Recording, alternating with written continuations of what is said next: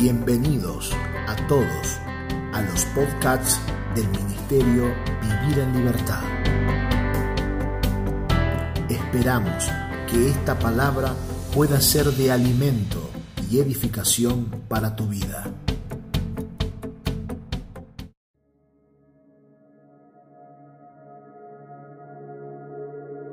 Saludos a toda la familia de la fe y bienvenidos a un nuevo episodio en este altar familiar, en este tiempo de construcción en el entendimiento. Estamos profundizando acerca de Romanos capítulo 8, en el verso número 28, en el conocido pasaje y la conocida repetición de los cristianos acerca de que los que aman a Dios todas las cosas les ayudan a bien. Y vemos cómo este pasaje está encuadrado dentro del propósito eterno de Dios, dentro de los llamados de Dios. Generalmente tendemos a repetir versículos desconociendo el contexto y estamos creyendo que salimos de un ámbito de fraseologías, de frases baratas para ingresar a la sabiduría del Señor. Así que sin más, vamos a este tiempo de construcción en el Señor por la palabra de Dios. Adelante.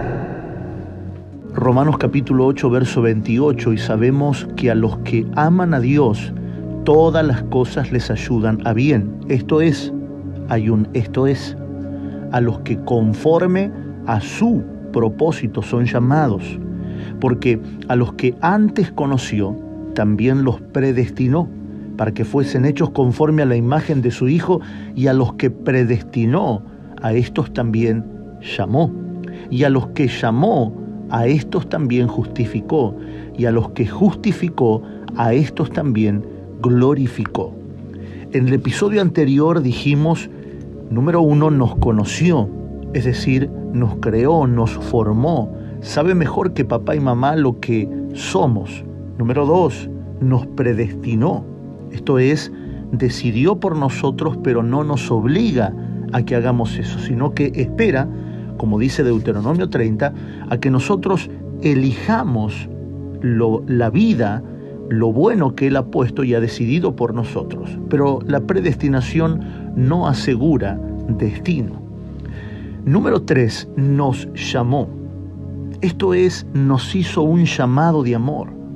Es decir, como Dios número uno te conoce, como Dios número dos elige por ti para predestinarte y elige la vida por nosotros, Él nos llama no nos llama a ser pastores, profetas, evangelistas, no, primeramente nos llama a ser lo que Él quiere que seamos en Él. Y dentro de eso puede estar el llamamiento santo, pero también el llamado a ser hijos y obedientes a la vida del Señor, como lo leíamos en Deuteronomio capítulo 30, que Él puso delante de nosotros. Y para finalizar, Romanos 8:28, en el verso 30 dice, a los que predestinó llamó, a los que llamó justificó, y a los que justificó, a estos también glorificó. Qué glorioso que Él nos justificó y nos glorificó. ¿Qué significa esto? Son dos palabras puntuales. La justicia no nos dejó en la vida con deudas eso es que fuimos justificados. Dios no envió a su Hijo al mundo e hizo todo el sacrificio de la cruz que conocemos para que hoy vivamos como deudores. Estamos justificados. Dios no nos está obligando o manipulando por la obra de la cruz. ¿Cuántas veces hemos oído a personas decir, no, porque Él murió por mí, yo tengo que vivir para Él? Eso suena a culpabilidad. El Señor dice, pongo delante de ti la vida y la muerte. Mi Hijo murió para que tengas vida, pero yo no te obligo a que elijas esta vida. Elígela para vivir. Por eso es que oramos por luz. Por eso es que oramos por entendimiento, por eso es que debemos ser posicionados en ámbitos de la sociedad donde podamos alumbrar, sea en el trabajo, en la calle, en ámbitos de educación, de arquitectura, de trabajo, de contaduría de dinero, de, de, música, de profesión, de deporte. ¿Cuántos ámbitos donde debemos alumbrar, aunque no tengamos un púlpito delante? alumbrar para que la gente pueda elegir la vida que el Señor eligió para ellos. Hay una vida que Dios predestinó, eligió y que la gente no elige porque desconoce, porque las tinieblas van corrompiendo la vida, van apagando la vida del Señor. Entonces la gente elige la muerte sin saber qué es la muerte. Alguien comería de la basura únicamente que no sepa qué es basura, ¿verdad? Únicamente alguien que tiene demasiada hambre y no encuentra comida de verdad comería de la basura. Por eso es que nosotros somos puestos en un llamado de amor. En el barrio donde usted está, usted es luz. En el trabajo donde usted está, usted es luz. En la calle donde está caminando, usted es luz. Y en su vida, que es la expresión de la vida del Señor, la gente verá con claridad lo que es realmente la vida, la vida de Dios, alumbrando en todo sitio y en todo lugar por medio de nosotros. Por eso es que podemos ver tan claramente esta justicia. Y luego dice, nos glorificó. La palabra gloria tiene que ver con esa expresión de luz. Nos dio plenitud. Nos hizo personas que vamos a ser vistos por otros y la gente verá en nosotros la gloria de Dios, no por la adquisición de cosas materiales, sino porque la gloria de Dios es mucho más que algo que se manifiesta en lo natural. La gloria de Dios es esa luz que no se puede explicar, es ese amor que no tiene explicación y que tiene origen en la misma vida del Señor. Fuimos hechos conforme su justicia y su gloria. Por eso voy a leerlo una vez más porque esto es extraordinario. Y a los que llamó, a estos también justificó. No nos dejó con deuda, nos dejó pagados. Estamos al día con el Señor. No es que yo le sirvo al Señor porque si no le sirvo al Señor, mañana me agarro un cáncer. Yo no le sirvo al Señor, le sirvo al Señor porque si no le sirviera, mañana me muero. Es mucho más que eso. Esa es una excusa muy endeble para estar en el Señor. El Señor no quiere gente con Él atemorizada. Dios quiere gente que le tema, que lo honre, que lo respete, pero no atemorizada creyendo que el Señor nos enviará la enfermedad, nos enviará la muerte. No fuimos predestinados para vivir atemorizados, sino para vivir en temor.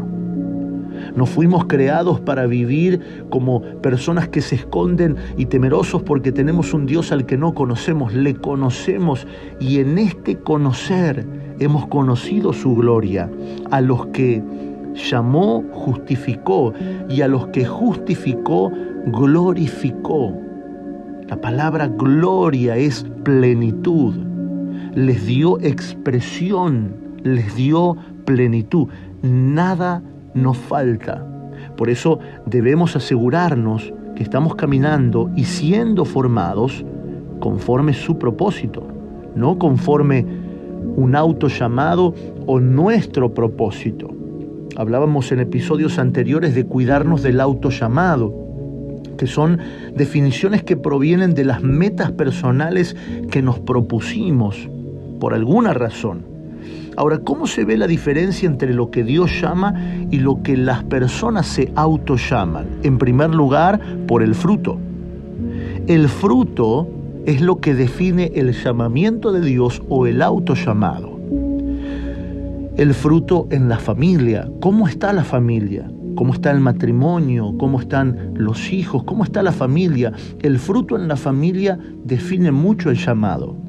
El fruto en la economía y en el trabajo una persona que es responsable en el trabajo, una persona que es próspera en, el trabajo, en la economía, está mostrando de que hay un fruto del llamado de Dios. Con el tiempo eso se expresará en un pastorado, en la profecía, en el evangelismo, en la arquitectura, en, en el diseño, en el deporte, en diferentes ámbitos y estratos, aún a lo que se llaman los siete pilares o lo que en algún momento se habló de los siete montes, de la sociedad, donde se expresa la educación, donde se expresa el deporte, el gobierno, la política, pero debe haber un fruto primeramente.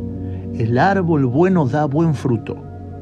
el fruto en la comunión, como es la comunión entre los santos en el cuerpo de Cristo.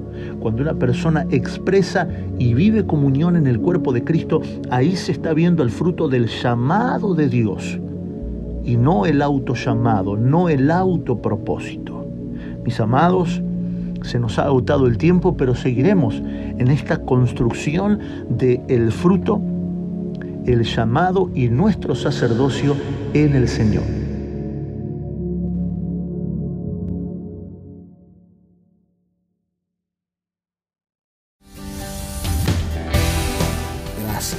Por habernos acompañado a este tiempo de alimento y comunión. Te invitamos a que sigas conectado a nuestras redes sociales. Facebook.com barra Vivir en Libertad. Instagram arroba Vivir en Libertad Ministerio. O suscribirte a nuestro canal de YouTube Vivir en Libertad Ministerio. Recordá enviarnos un mensaje para recibir los audios y materiales escritos al número de WhatsApp 2325 47 0015.